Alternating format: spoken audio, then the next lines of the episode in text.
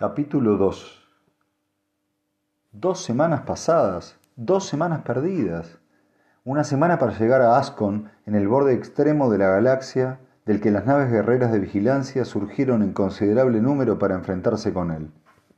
Cualquiera que fuese su sistema de detección, funcionaba, y bien.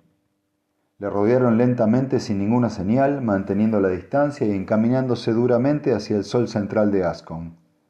Ponietz podía haberse librado de ellas en un abrir y cerrar de ojos. Aquellas naves eran reliquias del desaparecido imperio galáctico, pero eran cruceros deportivos, no naves de guerra, y sin armas atómicas eran pintorescos e impotentes elipsoides. Pero Esker Gorov estaba prisionero en sus manos, y Gorov no era un rehén que pudiera perderse.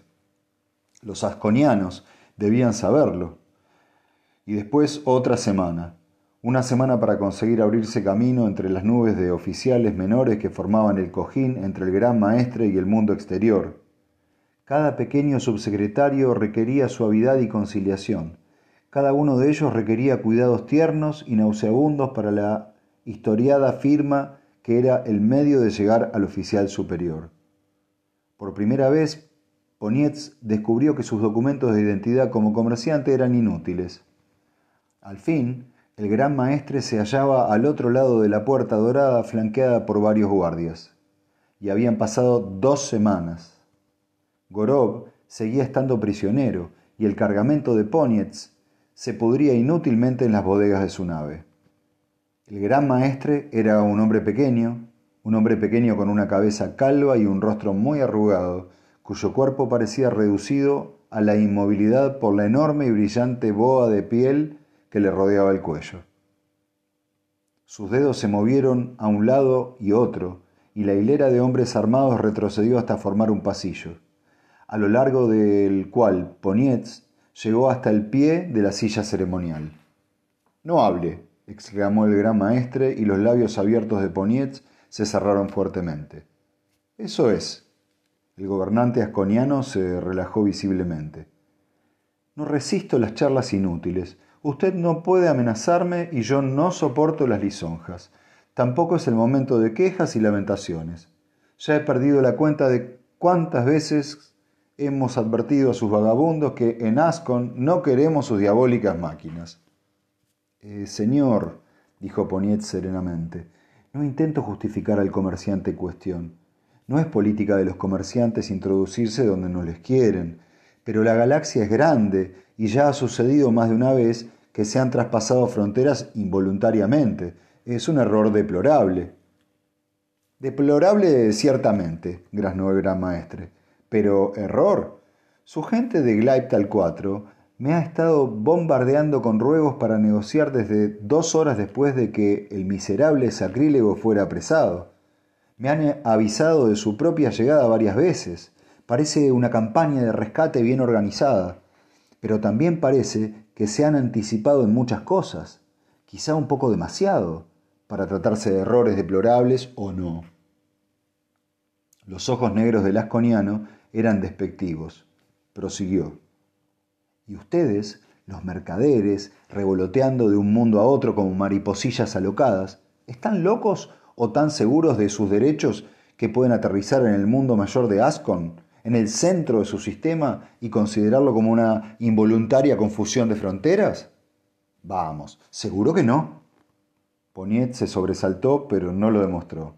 Dijo obstinadamente, si el intento de comerciar fuera deliberado, Excelencia sería lo más alocado y contrario a las más estrictas reglas de nuestro gremio.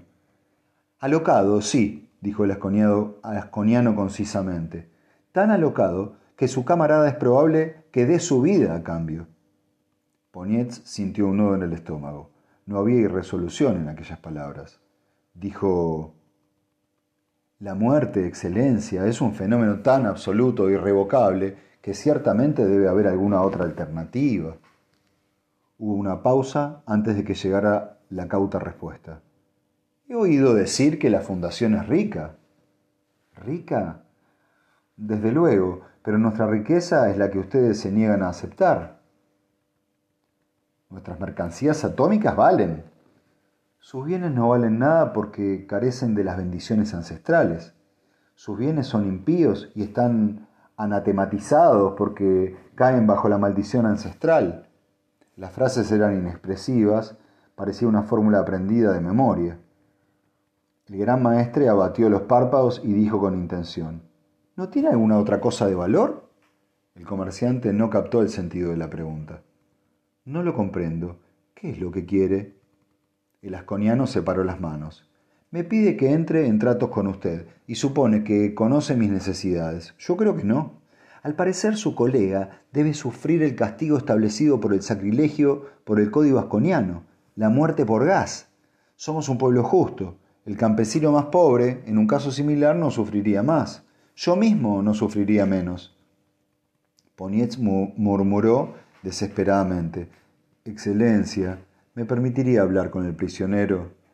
La ley asconiana, dijo, dijo fríamente el gran maestre, no permite ningún tipo de comunicación con un condenado. Mentalmente, Ponietz contuvo la respiración. Excelencia, le ruego que sea misericordioso con el alma de un hombre cuando su cuerpo ya está perdido. Ha estado apartado de todo consuelo espiritual durante todo el tiempo que su vida ha estado en peligro. Incluso ahora, se enfrenta con la perspectiva de marchar sin prepararse al seno del espíritu que lo gobierna todo. El gran maestre dijo lenta y sospechosamente, ¿Es usted un servidor del alma? Ponietz inclinó humildemente la cabeza. Me han enseñado a hacerlo. En las vacías extensiones del espacio, los comerciantes necesitan a un hombre como yo para ocuparse del aspecto espiritual de una vida así dedicada al comercio y los éxitos mundanos. El gobernante asconiano se mordió pensativamente el labio inferior. Todos los hombres deben preparar su alma para el viaje hasta donde están sus espíritus ancestrales. Sin embargo, no sabía que ustedes, los comerciantes, fueran creyentes.